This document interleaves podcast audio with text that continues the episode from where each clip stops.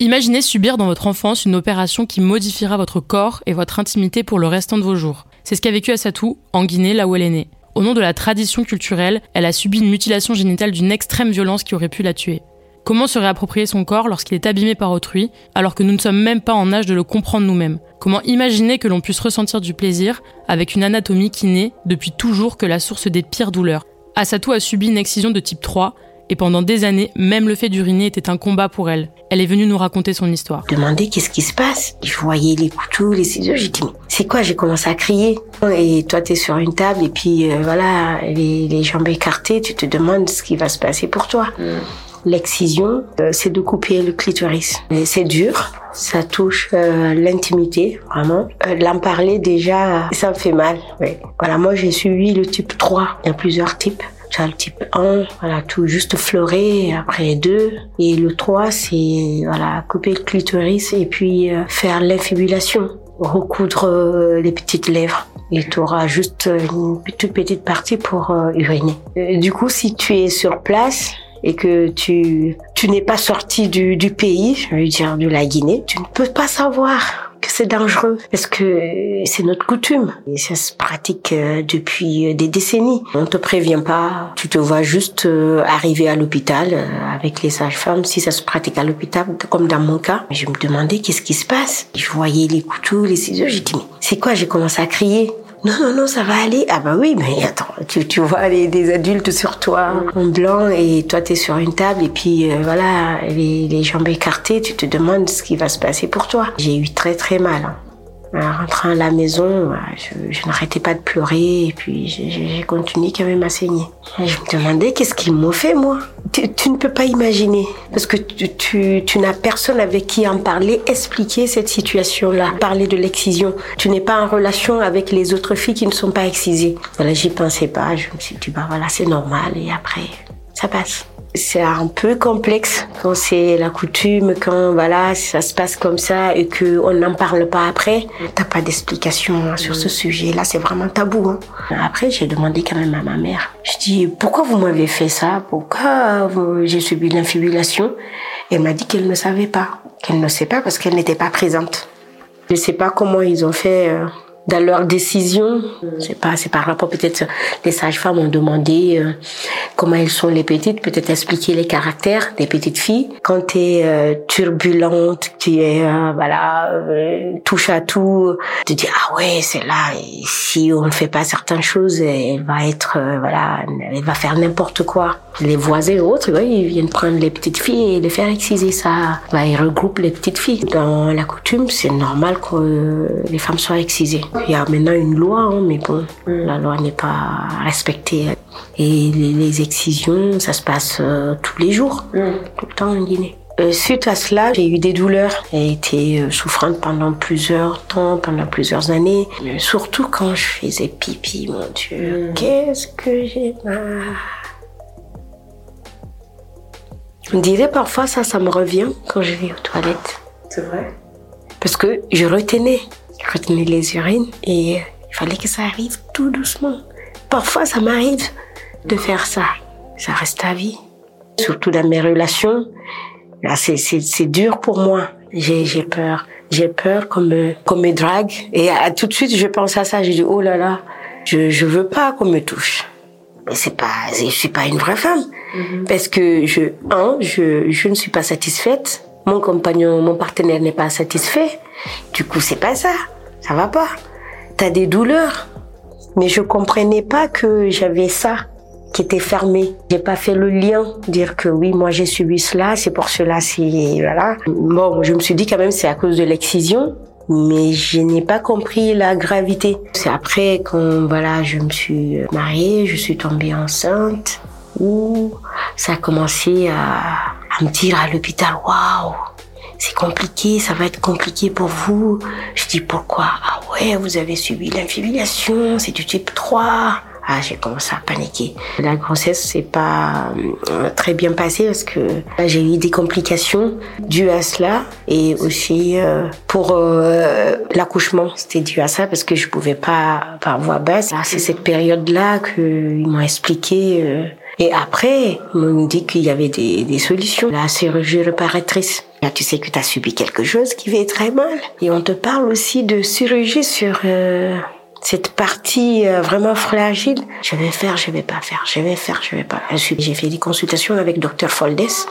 Ok, le rendez-vous est fixé. Après, je renvoie. Bah, écoutez, je, je renonce. J'ai renoncé. Hein. Bah, après encore, j'ai repris encore pris le temps avant de dire ok, je vais le faire. J'ai décidé de le faire. Tu te dis, j'aimerais euh, mieux vivre cette vie-là, tu vois, tout ce qui est sexualité aussi, dans les bonnes conditions.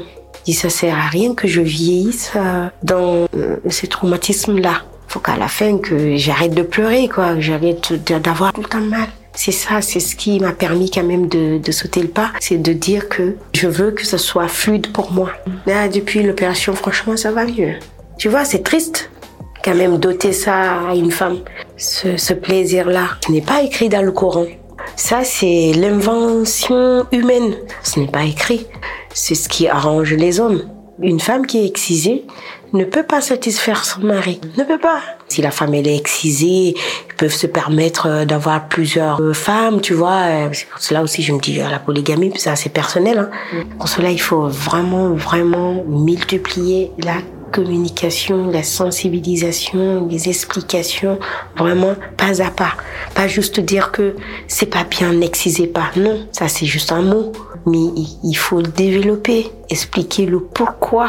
Parce que pour que ça soit vraiment compris par tout le monde. Parce que moi, dans ma communauté, c'est, ils n'arrivent pas à comprendre. Ils n'arrivent pas à comprendre pourquoi ne pas exciser, d'arrêter l'excision. Ils n'arrivent pas à accepter cela. Mon association, c'est Dialogue F. Oui, je l'ai créée avec euh, mon collègue Tierno Diallo, qui est le président de l'association.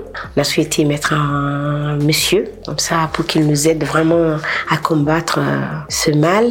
Lui peut en parler aux hommes. Nous, les femmes, dans notre communauté, dire ça à un homme, il te regarde, euh, voilà.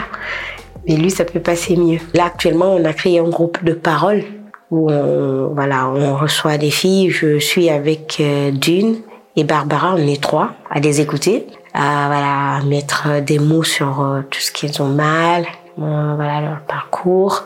Parce que c'est difficile quand t'es es une femme, t'es seule et t'as subi des violences et que tu n'as personne pour t'écouter, t'accompagner, c'est très difficile. Et t'arrives dans un pays où tu, tu n'as pas de famille. Il faut, il faut quand même avoir quelqu'un avec qui échanger et qui est une personne qui l'a vécu. Moi, je l'ai vécu. Du coup, je sais ce que cela veut dire. Et quand tu arrives à leur expliquer qu'après, tu peux te faire opérer, il y a une chirurgie réparatrice, c'est déjà une bonne nouvelle aussi. Mm. Ça peut te permettre aussi de te construire euh, Les femmes qui ont vécu l'excision, on a été excisées, mais c'est pas, c'est pas fini. On peut être reparé, on peut se reconstruire. On peut être comme les autres femmes normales. Je n'ai pas de rancœur.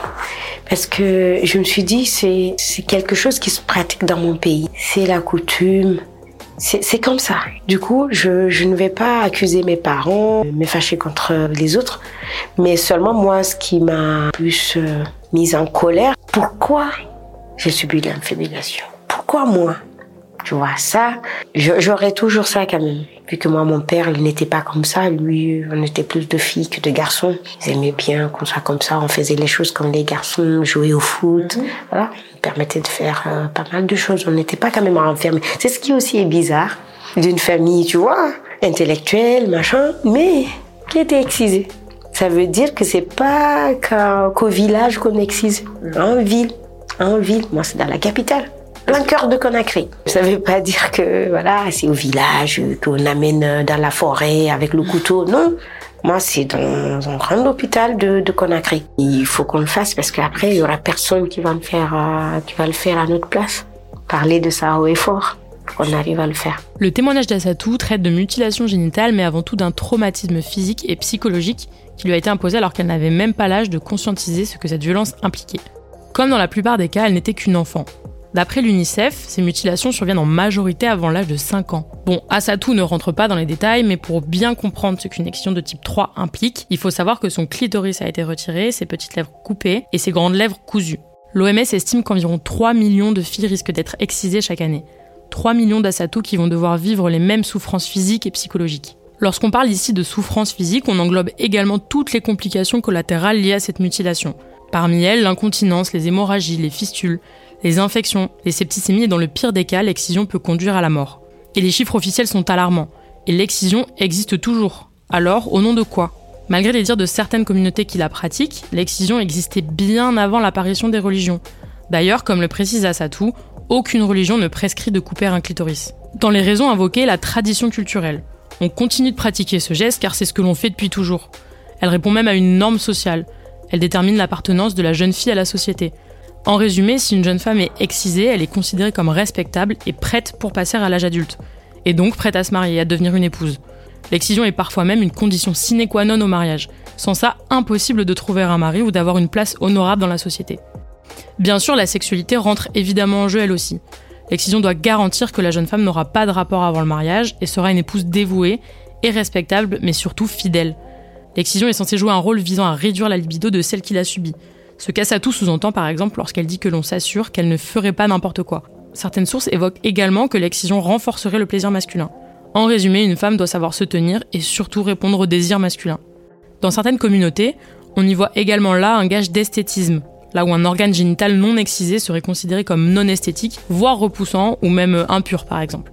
Aujourd'hui, si vous cherchez des informations sur le sujet, de nombreuses associations, comme Dialogue F, dont fait partie Assatou, militent pour l'abandon de l'excision et luttent contre les violences faites aux femmes dans leur globalité. Elles visent à informer et à accompagner les victimes à travers des groupes de parole notamment. Elles interviennent aussi auprès des jeunes pour que cette violence soit reconnue à plus grande échelle.